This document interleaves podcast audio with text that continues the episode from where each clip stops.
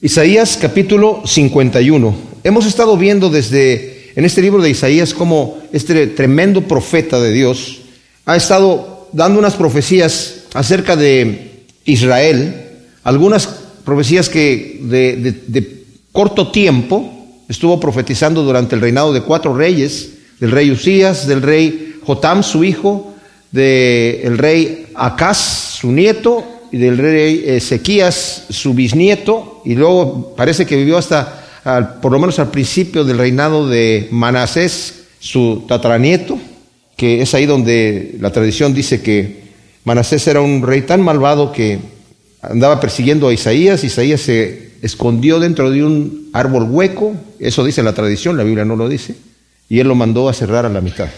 Pero estamos aquí viendo en el tiempo que está profetizando ahorita, esta profecía que estamos viendo en el capítulo 51, está durante el reinado de Ezequías. Ya había profetizado Isaías acerca de la destrucción de Israel. El reino estaba dividido en dos, estaba Israel al norte, con su propio rey, sus propios reyes, y estaba Judá al sur. El reinado del norte estuvo siempre en contra de Dios, se, se rebelaron contra el Señor los profetas estaban profetizando que iba a venir la destrucción, ¿verdad? Ellos confiados en que no les iba a pasar nada, llegaron los asirios y se los llevaron, ¿verdad? Y Judá, que estaba en el sur, en vez de temer, bueno, durante el reinado de Ezequías, él fue un rey que sí anduvo siguiendo el camino de Dios. Usías lo siguió durante, cuando empezó Isaías, ¿verdad? Su hijo Jotam, eh, Usías al final eh, se llenó de soberbia y quiso sacrificar en el templo y los sacerdotes le dijeron, tú no puedes sacrificar porque tú no eres de la tribu de Leví y él se encolerizó y cuando se enojó, ahí dentro del templo le brotó lepra en la cara y lo tuvieron que sacar y como quedó leproso ya no estuvo, digamos, en el trono, en el palacio, se fue a un leprosario personal. Y su hijo estuvo correinando con él por 12 años y después cuando murió Usías su hijo duró un solo año y después Acaz estuvo reinando y Acaz fue un rey perversísimo, perversísimo, que trajo a todo Israel a la idolatría, a Judá más bien. Y durante el reinado de Ezequías, en su comienzo, fue cuando Israel fue, el reinado del norte, fue invadido por Asiria.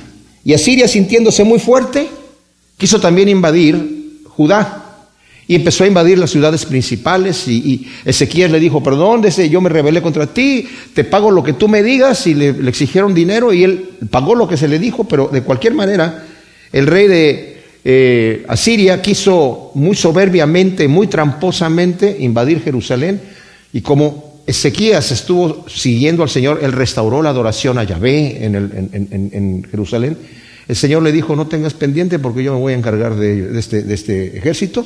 Y el ángel de Jehová salió la noche y mató a 185 mil de los más valientes. Y de ahí en adelante, Asiria ya no se pudo levantar. En esta época es donde estamos viendo esta profecía. Estas son las profecías en donde Isaías está profetizando de un acontecimiento que va a venir 210 años más adelante. Como he dicho anteriormente, está hablando de una deportación a Babilonia y una liberación de la deportación de Babilonia. La gente que estaba allí criticaba a Isaías y decía, ya nos tienes cansado, nos tienes cansado, repitiendo lo mismo, lo mismo, palabra tras palabra, la misma cosa nos estás diciendo una y otra vez. Y si nos damos cuenta, las profecías de Isaías se repiten mucho, repiten lo mismo muchas veces, porque el Señor quería que su pueblo escuchara, pero su pueblo no escuchaba.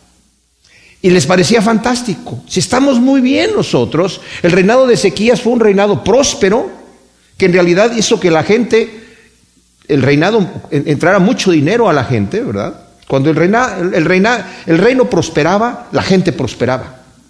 Entonces, estaban muy contentos y, y, está hablando Isaías de que va a haber una deportación de Babilonia. Y Babilonia todavía ni siquiera era una nación fuerte. Tardó mucho tiempo para que, unos 130 años en que se hiciera fuerte Babilonia y llegó Babilonia después a invadir, justamente como estaba profetizado, porque Judá no se arrepintió. Tuvo reyes buenos Ezequías, pero más adelante se empezaron a descomponer. Manasés fue eh, uno de los peores reyes que hubo. De hecho, la escritura dice que fue el peor. Pero al final se arrepintió y volvió la adoración a, a Yahvé en Jerusalén ¿verdad? Pero ya la gente no quería. La gente ya, porque las adoraciones que tenían de sus dioses paganos incluían ritos eh, perversos sexuales que eran terribles. Entonces, abominables para el Señor, ¿verdad? Y de cualquier manera no quisieron. Y vinieron reyes malos y algunos cuantos que sí quisieron restaurar, pero el Señor dice en la Escritura que ya no se quiso arrepentir de la deportación de Babilonia. Pero estas profecías están, mis amados, aquí. A partir del capítulo 40, el Señor está consolando a través de estas profecías al pueblo de Israel que va a estar deportado en Babilonia. Van a estar desesperados allá. Van a pensar, ya el Señor nos dejó, el Señor nos abandonó. Y van a, van a estar 70 años allá. Y en esos 70 años de dolor, de sufrimiento, de estar oprimidos, porque Nabucodonosor, o sea, los caldeos, los babilonios eran terribles. Y los tenían muy oprimidos, burlándose de ellos. ¿Dónde está tu Dios? ¿Dónde está tu Dios? Que tú dices que, es muy poderoso, mira, nosotros lo que decimos contigo. Bueno, Nabucodonosor, él sí, el Señor lo quebrantó, ¿verdad? Pero, de cualquier manera, los judíos estaban como esclavos allí, oprimidos. Pero el Señor los está consolando a partir del capítulo 40 y les dice, yo los voy a sacar de ahí, ánimo, los voy a sacar de ahí. Pero es necesario que ustedes estén allí para que aprendan su lección de no ser idólatras. Y cuando salieron, mis amados, de ahí, de Babilonia, Israel jamás volvió a ser idólatra. Aprendieron su lección. Entonces, el Señor acaba ya de dar varias profecías acerca de consuelo, pero a la vez hay una multitud de gente dentro de los judíos que están allí que todavía son perversos y que no quieren escuchar. Entonces el Señor dice, bueno, yo voy a liberar a los justos, los que andan tras la justicia, yo voy a estar con ellos, pero al perverso yo lo voy a destruir. Y casi cada capítulo, cuando está el Señor aconsejando aquí, termina con la amenaza para los perversos, ¿verdad? Entonces, acababa de decir aquí, en el capítulo 50 que vimos nosotros, está hablando eh, el Señor acerca diciendo, ¿dónde está la carta de divorcio con la que dicen ustedes que yo los divorcié? Ustedes dicen que yo los divorcié, ¿dónde está la carta de divorcio? Si los vendí, ¿en dónde está el dinero? ¿A quién, a cuál de mis acreedores? ¿A quién le debo yo para haberlos vendido a ustedes? Pero el Señor les dice que los va a recoger, que los va a consolar, que los va a traer.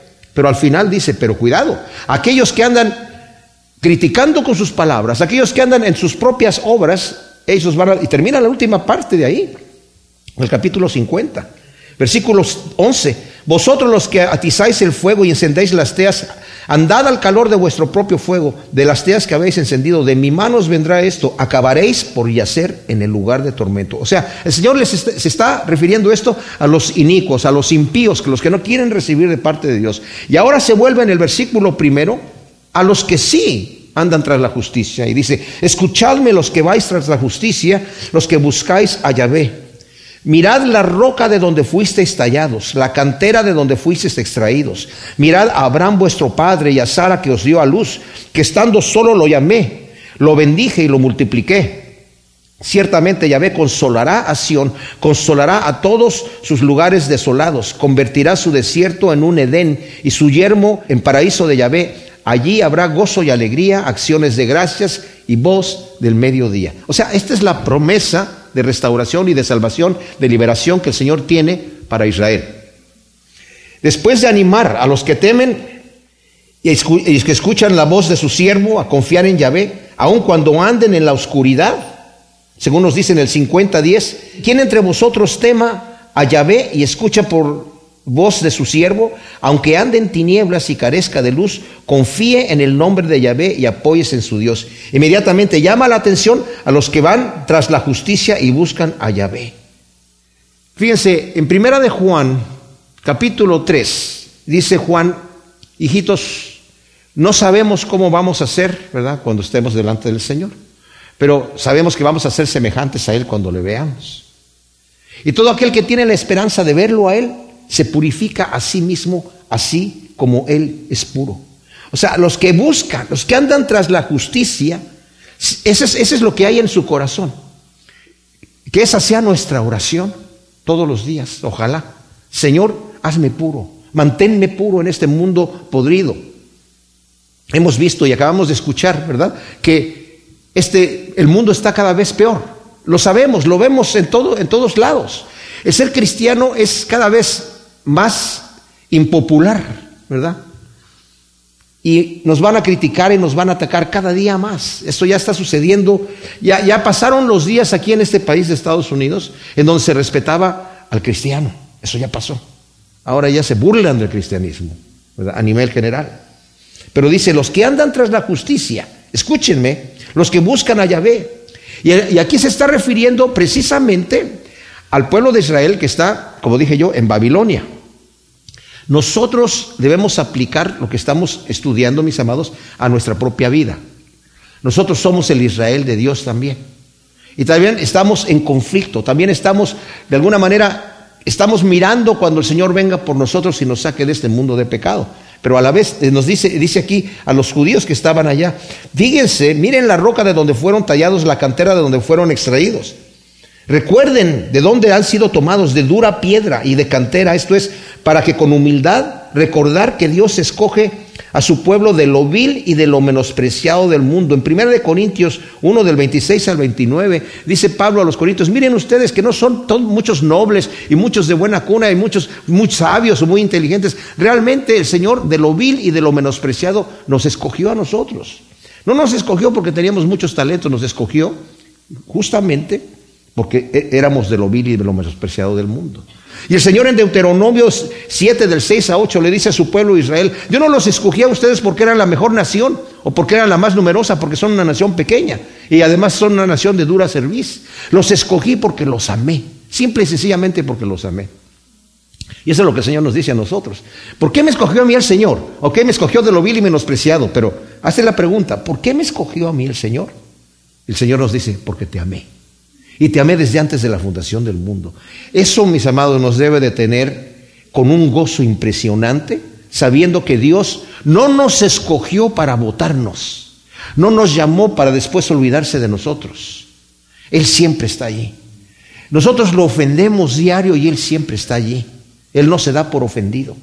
Él siempre está ahí. Israel pecó una y otra vez y el Señor siempre lo sigue buscando. Yo conozco gente que hoy en día dice, no, Israel ya no tiene, ya, ya los judíos le dieron la espalda al Señor, ellos crucificaron a Cristo. ¿Por qué están hablando tanto que de Israel y orando tanto, por Israel y bendiciendo tanto a Israel? Porque es el pueblo de Dios y el Señor dice, benditos los que te bendijeren y malditos los que te maldijeran. ¿Verdad? Y si el Señor los ha escogido a ellos y los sigue amando, ¿quiénes somos nosotros? Como individuos para sentirnos superiores. ¿Verdad? De ninguna manera. Pero yo he escuchado mucha gente que es así, ¿verdad? Entonces el versículo 2 dice, mira a Abraham vuestro padre y a Sara que os dio a luz, que estando solo lo llamé, lo bendije y lo multipliqué. Ciertamente Yahvé consolará a Sión, consolará a todos sus lugares desolados, convertirá su desierto en un Edén y su yermo en un paraíso de Yahvé. Allí habrá gozo y alegría, acciones de gracias y Dios, voz de mediodía. Fíjense, Abraham vuestro padre les está diciendo, por su fe fue justificado, por su fe fue justificado, le creyó a Dios, estando solo y sin hijos. Confió en las promesas de Dios y Dios lo bendijo abundantemente y lo multiplicó. Confió en las promesas de Dios aún que iban en contra de lo que él conocía real. Él ya era muy anciano. Y el Señor no le dio la promesa inmediatamente, se tardó otros 13 años para dársela. Su esposa se desesperó. Inmediatamente le dijo, ¿sabes qué? No pasa nada. Te voy a dar a mi esclava para que tengas un hijo con ella, porque era la costumbre. Y que ese sea como mi hijo, ¿verdad? Que, y le dio a su esclava y tuvo a Ismael. Pero el Señor más adelante se aparece a Abraham y le dice, tú vas a tener un hijo con tu mujer. Y dice la escritura que Abraham se rió y le dijo, Señor, a un hombre de 100 años le van a hacer un hijo y mi esposa con 90 años y estéril.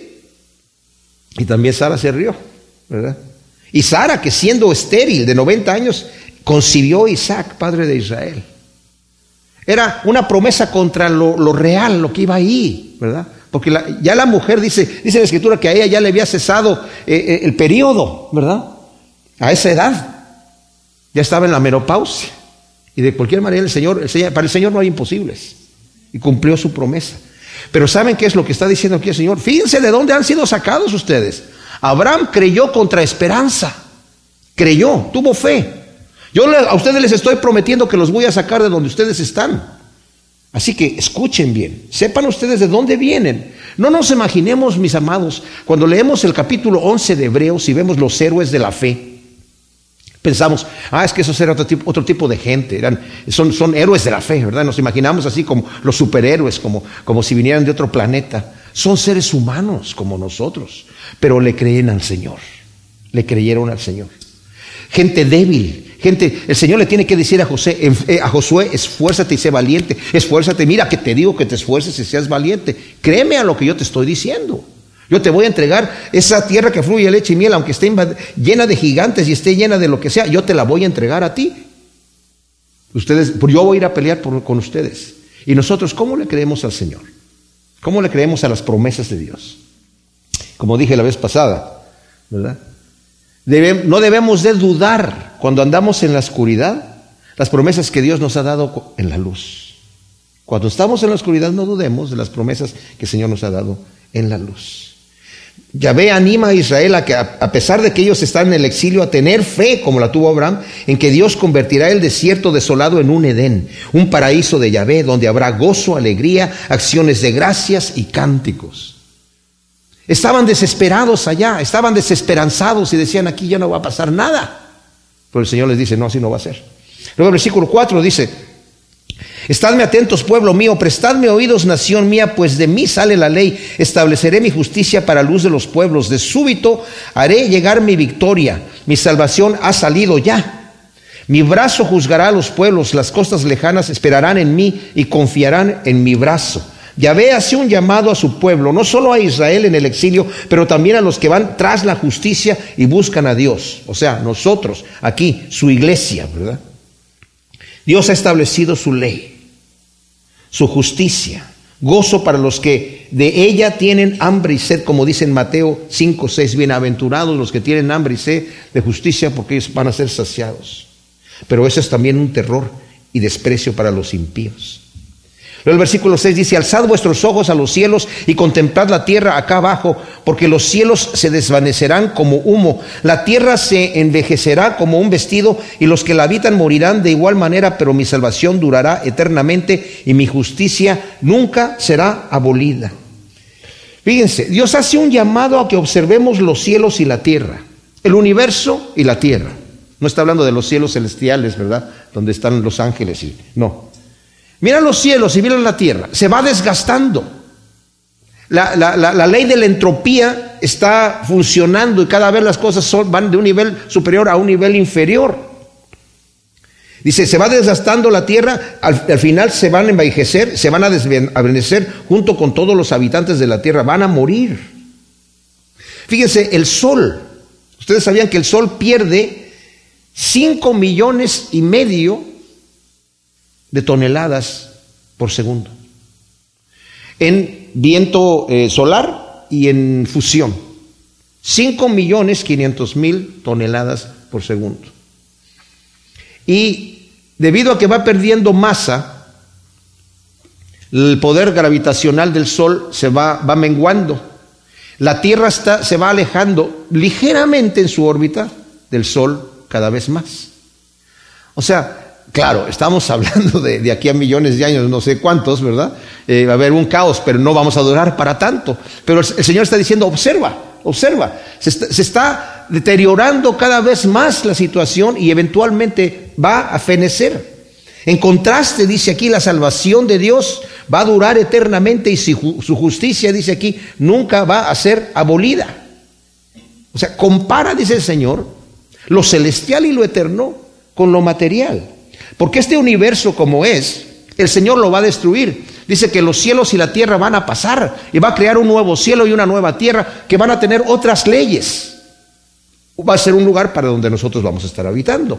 No una situación material que se está desgastando, sino a lo que va a ser eterno. Luego dice el versículo 7, escuchadme los que conocéis mi justicia, pueblo en cuyo corazón está mi ley, no temáis la afrenta de los hombres, ni os acobardéis por sus vituperios, porque como a un vestido los comerá la polilla, y como a lana los devorará el gusano, pero mi justicia durará eternamente y mi salvación por los siglos de los siglos. Vuelve a decir el Señor esto, Dios llama a los suyos y a los que, a los que conocen su justicia, en cuyo corazón está escrita la ley de Dios. En Hebreos 8:10 y en el 10:16 dice que nosotros tenemos escritas las leyes en nuestros corazones, tomada de, Joel, de la promesa de Joel, la profecía. Dice, en los postreros tiempos mi espíritu se derramará sobre toda carne y voy a escribir mis leyes en sus corazones. Qué tremenda, qué bendición tan grande que el Señor nos guíe con una ley que Él ha puesto en nuestros corazones. O sea, está allí.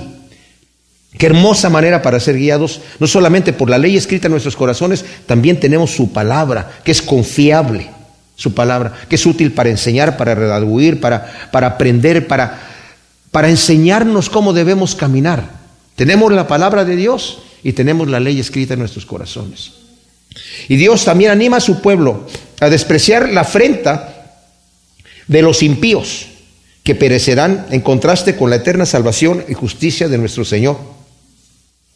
¿Por qué? Dice, por eso dice, no temáis la afrenta de los hombres al final del versículo, del versículo 7, ni os acobardéis por sus vituperios.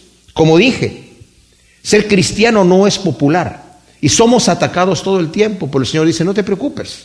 Bienaventurados los que padecen por causa de la justicia, ¿verdad? Porque su galardón va a ser grandísimo.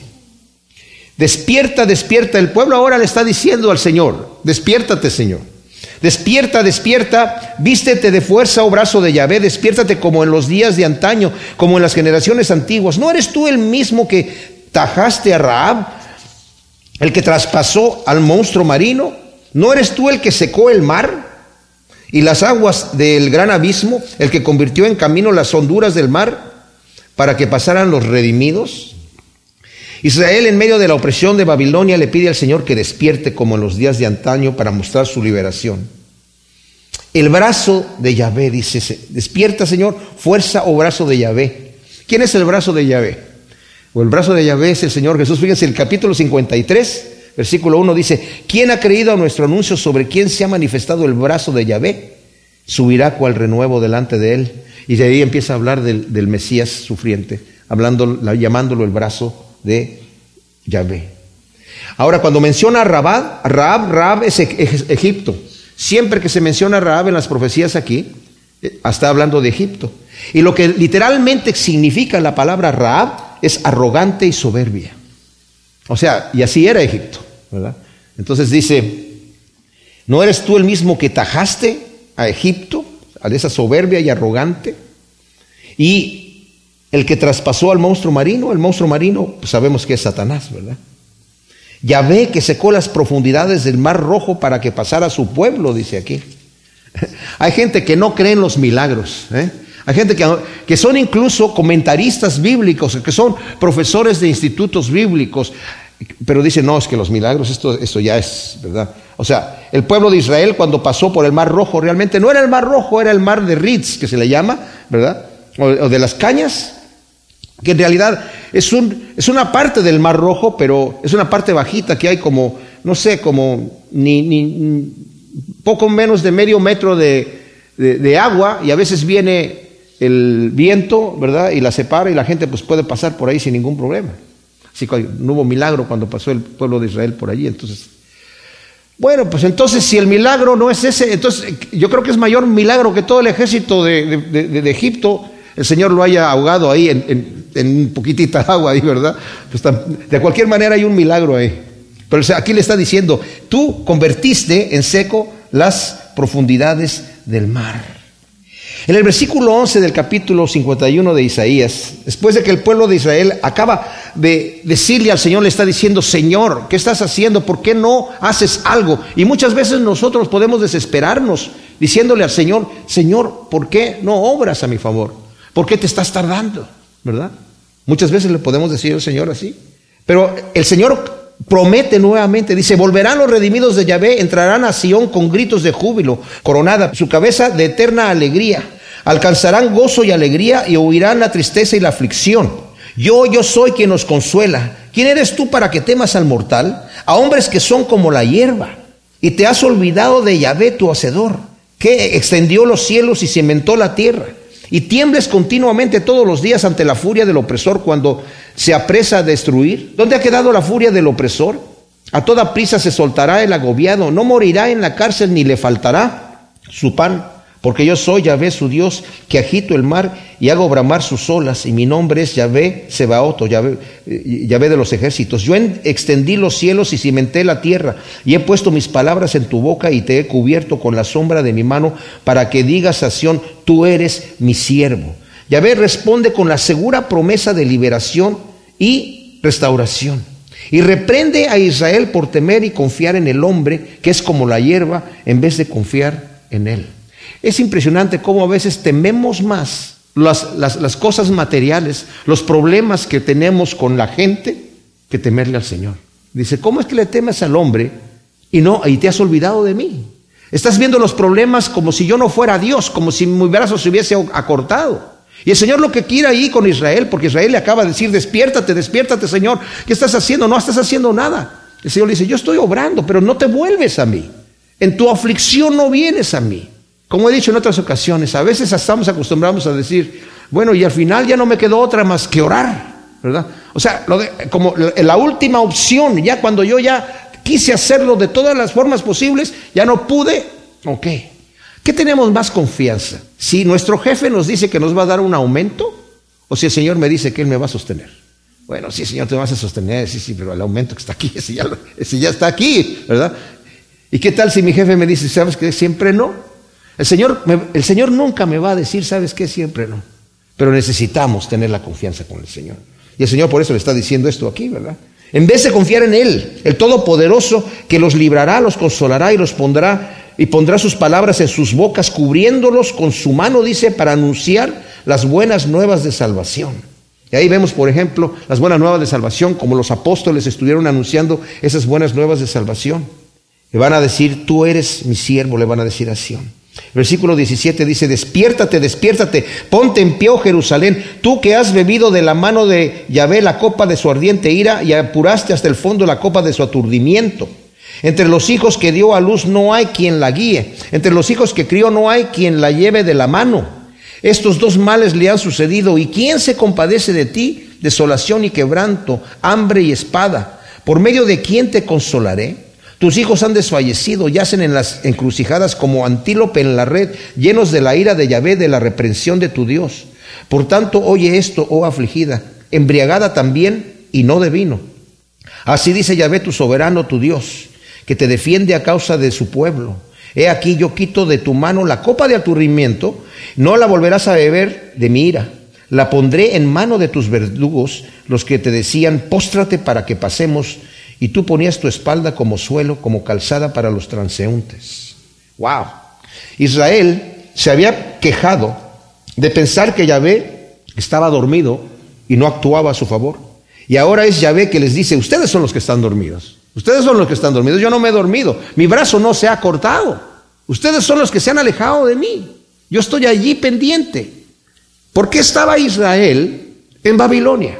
Porque habían dejado al Señor. El Señor no se durmió, el Señor estaba ahí, el Señor les advirtió, si ustedes dejan mi camino, yo voy a estar con ustedes fiel. Pero si ustedes me olvidan, yo también los voy a dejar. Si ustedes se rebelan contra mí, yo voy a estar en, contra de ustedes en oposición no para consumirlos del todo, sino para que ustedes cambien, para corregirlos. Y muchas veces cuando nosotros nos rebelamos en contra de Dios, mis amados, le damos la espalda, luego nos quejamos de que el Señor no está haciendo nada. Le decimos, Señor, ¿dónde estás cuando te necesito? Y el Señor nos dice, ¿dónde estás tú cuando yo te estoy hablando para corregirte? Es muy fácil echarle la culpa al Señor, pero el Señor le dice, despiértate, ponte de pie, porque estaba aturdida de haber bebido de la copa de la ardiente ira de Yahvé y se encontraba en una situación de desolación, quebranto, hambre y espada. Pero Yahvé, como dije yo, mis amados, en su infinita misericordia, tuvo que castigar esa rebeldía de idolatría de Israel por medio de la humillación y opresión de los enemigos del pueblo de Dios. Pero ahora esos enemigos que se ensañaron contra Israel van a beber ellos mismos de esa copa. El Señor había enviado, y les dijo que ese iba a ser, a los enemigos de Israel para corregir a su pueblo. Asiria llegó primero e invadió el reinado del norte, pero Asiria eran unos terroristas. Esa gente llegaba y mutilaba a, todos los que tomaba, de, eh, conquistaba, les mutilaba una parte del cuerpo, les cortaban los dedos, la nariz, la lengua, algo, las orejas, cualquier cosa. y los desnudaban y los separaban las familias, eran realmente malvados. Le sacaban un ojo y el Señor le decía, bueno, yo, yo usé a, a Siria para castigar a mi pueblo, pero ellos se ensañaron, se ensañaron. Babilonia hizo lo mismo. Entonces por eso dice el Señor, ahora yo le voy a dar a ellos a beber la copa del aturdimiento de mi ira. A ustedes los voy a liberar. Pero ¿saben qué? Como dije, Israel aprende su lección. Porque fue el castigo duro, pero al final aprende la lección. Cuando dice el versículo 23, pondré en mano de tus verdugos eh, la copa esta de la, de la ira de Dios, los que decían, póstrate para que pasemos. Esa era una costumbre. O sea, ponían a la gente boca abajo y caminaban sobre ellos como, como eres los conquistados, ¿verdad? A los que nos lo vamos a llevar aquí como en un de, símbolo de humillación. Por eso dice, póstrate para que pasemos y tú pongas tu espalda como suelo, como calzada para los transeúntes. Luego en el capítulo 52 dice, despiértate, despiértate, vístete de poder, oh Sión, vístete tus ropas de hermosura, oh Jerusalén, santa ciudad, porque no volverá a entrar en ti el incircunciso y el impuro es la tercera vez que dice este llamado a despertar. El primero es a Yahvé para que se vista de poder. El segundo a Israel para que se levante en pie. El tercero es para que se vista de poder Israel y se ponga sus vestidos de novia. En el capítulo 47 de Isaías, Babilonia es representada, personificada como una señora aristocrática y orgullosa que pierde toda su categoría y es humillada por Dios hasta el polvo. Aquí vemos a Sión tanto tiempo cautiva, afligida y humillada, pero ha de levantarse del polvo para vestirse de novia y sentarse como reina en el trono que Dios le está preparando. El incircunciso y el impuro dice que no van a entrar, se refiere a los enemigos que invadieron nación por un largo tiempo, no entrarán en ella. Ahora, esta no es una promesa en donde dicen, ya no va, jamás va a entrar, esa profecía se cumple al final, ¿verdad? En el reino milenial de Cristo. Pero sí se cumple parcialmente cuando Israel regresa. Pero, obviamente, al corromperse Israel nuevamente, el Señor permite que sea invadida nuevamente. Y vemos que sí entró el, incircunciso y el impuro. Antíoco Epífanes, este eh, rey ah, sirio, que entró y sacrificó un cerdo en el, templo y llenó de inmundicia el templo. Y a muchos, mató muchísimos judíos, tremendo, tremendo. ¿verdad? Lo pueden leer en el segundo libro de Macabeos, en, la Biblia de los libros canónicos, católica está ahí, ¿verdad? Pero es historia. Y luego vemos también que Roma también invadió Jerusalén, pero por eso dije yo, eso se cumple completamente en el, reinado milenial de Cristo. Versículo 2 dice, sacúdete el polvo, ponte en pie, entronízate, oh Jerusalén, desata las ataduras de tu cerviz, oh cautiva hija de Sión a sacudirse el polvo de la opresión y ponerse en pie y sentarse en el trono de Dios que le ha preparado. En Efesios 2.6 dice que nosotros estamos sentados en lugares celestiales con Cristo Jesús también. Las ataduras de la servir se refieren a, las cadenas que ponían alrededor del cuello para llevarse a los cautivos, ¿verdad? Dice, te, vas a ser librada. Podemos imaginar la, situación en donde de los judíos que estaban en Babilonia como esclavos, ¿verdad? Una situación bastante terrible. Y el versículo 3 dice, porque así dice Yahvé, de balde fuiste vendidos, sin dinero seréis rescatados. Wow. O sea, gratis. Te vendiste de gratis por causa del pecado. Dice el Señor en Mateo 16 a 26, cuando está hablando acerca de Pedro, le había dicho, ¿verdad? Señor, no, no dejes que eso te acontezca de ir allá a Jerusalén y que te, que te vayan a matar y en manos de los, de los gentiles. No, Señor, de ninguna manera. El Señor le dice, apártate, de mí, Satanás, porque me eres tropiezo. Porque no ve las cosas de Dios, sino las de, los, las de los hombres. Y luego les dice a sus discípulos, ¿verdad? Escúchenme bien, el que quiera venir en pos de mí, niéguese a sí mismo, tome su cruz y sígame. Y les dice después, ¿de qué le sirve al hombre si gana todo el mundo y pierde su alma? ¿Qué recompensa dará el hombre por su alma? Si Satanás de repente se apareciera por ahí y te dijera, hey, quiero tu alma ahora que te mueras. ¿Qué quieres? ¿Cuánto vale? ¿Qué le, qué, le, dices? Bueno, pensamos, yo pienso que ninguno de nosotros diría, no, no se vende, no está a la venta, ¿verdad? Pero hay gente, piensen, ¿por cuánto? ¿Por un millón, dos millones, cien millones, mil millones, un billón? ¿Por un millón de millones? O sea, ya, ya cuando ya llegas a esos números ya son nada más números, ¿verdad? No significan ya mucho. Si ganara todo el mundo. ¿Quién ha ganado todo el mundo? Alejandro Magno, tal vez. Nabucodonosor en su época. Salomón, el rey Salomón, que llegó a tener un salario de 230 toneladas de oro al año. Pero al final de su vida se arrepiente, el Señor, ¿verdad? Y lo vemos eh, pues en Eclesiastés como él mismo reconoce. Pero, ¿cuánto vale tu alma? ¿Cuánto vale? ¿De qué le sirve al hombre si gana todo el mundo y pierde su alma? Y dice aquí Israel, tú te vendiste gratis. Yo no recibí nada, no te llevaste nada, gratis. Y qué triste es ver que mucha gente pierde su alma gratis, gratis. Ni siquiera por la riqueza de todo el mundo, por un momento de placer. y, después se enganchan en un vicio y no les interesa ya las cosas eternas, están allí metidos en lo que están. Hay gente que dice, yo no quiero saber de Cristo. Ah, ¿Qué, estás recibiendo a cambio? Yo me acuerdo que en México una vez me decían, ah, yo sé por qué tú vas ahí a esa iglesia, porque te pagan. Oye, ¿qué tú no, quieres dinero? Ven conmigo para que recibamos dinero, a ver cuánto nos dan. No, no, no, no me pagan nada, ¿verdad? Por ir a la iglesia. Pero digo, oye, pues si, nos pagan, ¿tú no, quieres dinero? Se me quedaban viendo así como, a lo mejor sí. Se daban cuenta que ellos ya, sabían que no era cierto, ¿verdad? Pero la verdad es que, ok, si tú no quieres a Cristo, ¿qué, ¿qué, tienes? ¿Con qué te estás quedando que vale más que tu alma eterna? ¿Por qué no te fijas en lo que viene allá? O hay gente que simple y sencillamente dice, no, bueno, ¿qué va, qué va a pasar cuando Dios me muera? Bueno, no sé. Pues asegúrate porque te vas a morir. Eso sí es cierto. Un día te vas a morir. Y si no sabes lo que viene después de la muerte, bueno, yo creo que morimos todos y no hay, no hay nada. ¿Estás seguro? No, pero bueno, asegúrate. Asegúrate. Porque esa realidad viene. Y ya cuando estés del otro lado de la eternidad de la muerte, no hay paso para atrás. Porque le está dado a los hombres morir una sola vez y después de esto, el juicio. Y dice Israel, tú te has vendido gratis pero dice, pero como te has vendido gratis, vas a ser rescatada sin dinero. Wow, por Ciro. Fíjense, en el capítulo 45, el versículo 13, hablando de Ciro, dice, yo lo he suscitado para la victoria y allanaré todos sus caminos. Él reconstruirá mi ciudad y libertará a mis desterrados sin precio ni soborno, dice Yahvé Sebaot. Gratis. No le voy a tener que pagar nada, nada más, él los va a sacar. Y es exactamente lo que Ciro hizo. Cuando leyó, le leyeron las profecías de Isaías, en donde menciona ahí su nombre y que le llama mi siervo Ciro, va a hacer esto.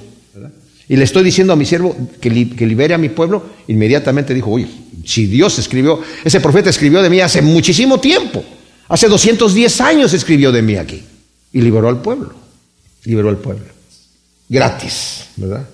Luego dice el versículo 4, pues así dice Adonai Yahvé, al principio mi pueblo bajó a Egipto para morar ahí como forastero y al final Asiria lo oprimió. Y ahora, ¿qué hago yo aquí? Dice Yahvé, cuando mi pueblo es llevado sin causa, sus dominadores lanzan alaridos, dice Yahvé, todo el día sin cesar ultrajan mi nombre. Pero mi pueblo reconocerá mi nombre, en aquel día reconocerán que yo soy el que dice, heme aquí. Wow. Dice el Señor, primero fue hecho esclavo Israel en Egipto, después de haber estado morando un buen tiempo allí, entraron bien por mano de José, pero después se levantó otro faraón que no conocía a José, pasó el tiempo y los hicieron esclavos, luego los oprimieron tremendamente y el Señor los tuvo que liberar de ahí. Después fue, oprimido por Asiria, Asiria los dispersó Babilonia conquistó a Siria, pero seguían los judíos dispersados. Y ahora están en Babilonia. Todavía no ha llegado la liberación de Ciro. Están en Babilonia. Y dice, y ahora dice Señor, ¿qué, puedo hacer yo? ¿Qué puedo hacer yo? Mi pueblo es llevado, ¿verdad? Es llevado sin causa. Sus dominadores lanzan alaridos, dice el final del versículo 5, y todo el día sin cesar ultrajan mi nombre, lo blasfeman, blasfeman mi nombre. Los enemigos dan alaridos blasfemando el nombre de Yahvé, pero también es en referencia a los judíos que se quejaban de que Dios permitiera que le sucediera lo que le sucedió. ¿Y nosotros cómo somos? Cuando las cosas van mal, ¿qué le decimos al Señor? Señor, ¿por qué permites estas cosas aquí? ¿Por qué estás dormido? ¿Por qué esta situación que yo te estoy pidiendo? ¿Por qué tú permites que esto sucede? Le echamos la culpa a Dios, ¿saben de qué? Del fruto que recogemos nosotros por nuestros errores. Le echamos la culpa a Dios. Hay situaciones que nos vienen por persecución del reino de Dios, ¿o qué? Ya está profetizado aquí. Hay otras situaciones que vienen como accidentes de circunstancias que suceden. Pero no es que Dios nos esté afligiendo. Pero hay situaciones que nos vienen porque nosotros mismos nos las buscamos y después nos estamos quejando de que, Señor, ¿cómo permitiste todo esto? Fíjense cómo el mundo, cuando uno habla con la gente, que dicen, yo no creo en Dios porque, porque, porque hay tanta maldad y porque hay tanto crimen. Pues Dios no está organizando el crimen ni la maldad. Porque hay tanta hambre en, el mundo. Porque el hombre es egoísta. Como dice Santiago, ¿de dónde vienen las guerras y dónde vienen los pleitos? Pues de nuestras pasiones. Porque deseamos y, queremos tener y, pedimos y no recibimos porque pedimos mal. Entonces empezamos a pelear unos con los otros. Y es tan perverso el corazón del hombre ¿eh? que si yo no lo puedo tener, no quiero que aquel lo tenga tampoco. O sea, si yo no lo puedo tener, no quiero que tú lo tengas. O sea, qué terrible es la situación, ¿verdad? Pero nos quejamos, nos quejamos al Señor. Israel, dice versículo 6, al final va a reconocer que Yahvé es el único y verdadero Dios, su libertador, el que dice, heme aquí. O sea, este, el Señor incluso les profetiza, ustedes van a ser liberados y no solamente eso, van a reconocer que yo soy el verdadero Dios. Y van a dejar de blasfemar mi nombre. Luego dice el versículo 7, cuán hermosos son sobre los montes los pies del que trae alegres nuevas, del que anuncia la paz, del que trae la buena nueva, del que anuncia la salvación, del que dice a Sión, tu Dios reina, voz de tus atalayas, a coro alzan la voz y dan gritos de júbilo. Bueno, el versículo 7 que acabamos de leer, esta profecía es en referencia primero a la liberación de Israel y se aplica también a la predicación del Evangelio anunciado primeramente por el Señor y después por la iglesia. En Marcos, el Señor en el capítulo 1, versículo 5, dice, arrepentíos porque el reino de los cielos se ha acercado, arrepentíos y creer en el Evangelio, porque el reino de los cielos se ha acercado. En Hebreos 2.3 nos dice que el Señor empezó primero a predicar el Evangelio. Y en Romanos 10.15, Pablo aplica este versículo a la iglesia. Qué hermosos son los pies de los que anuncian las buenas nuevas de salvación. Voz de tus atalayas, dice el versículo 8, a coro alzan la voz y dan gritos de júbilo, porque ven cara a cara a Yahvé que vuelve a Sión. Prorrumpir en júbilo, cantad a coro, oh ruinas de Jerusalén, porque Yahvé ha consolado a su pueblo, ha redimido a Jerusalén. Yahvé descubrió sus brazos a vista de todas las naciones, y todos los confines de la tierra verán la salvación de nuestro Dios. Un llamado a los atalayas, dice ahí, a prorrumpir en coro la liberación y el consuelo del pueblo de Dios.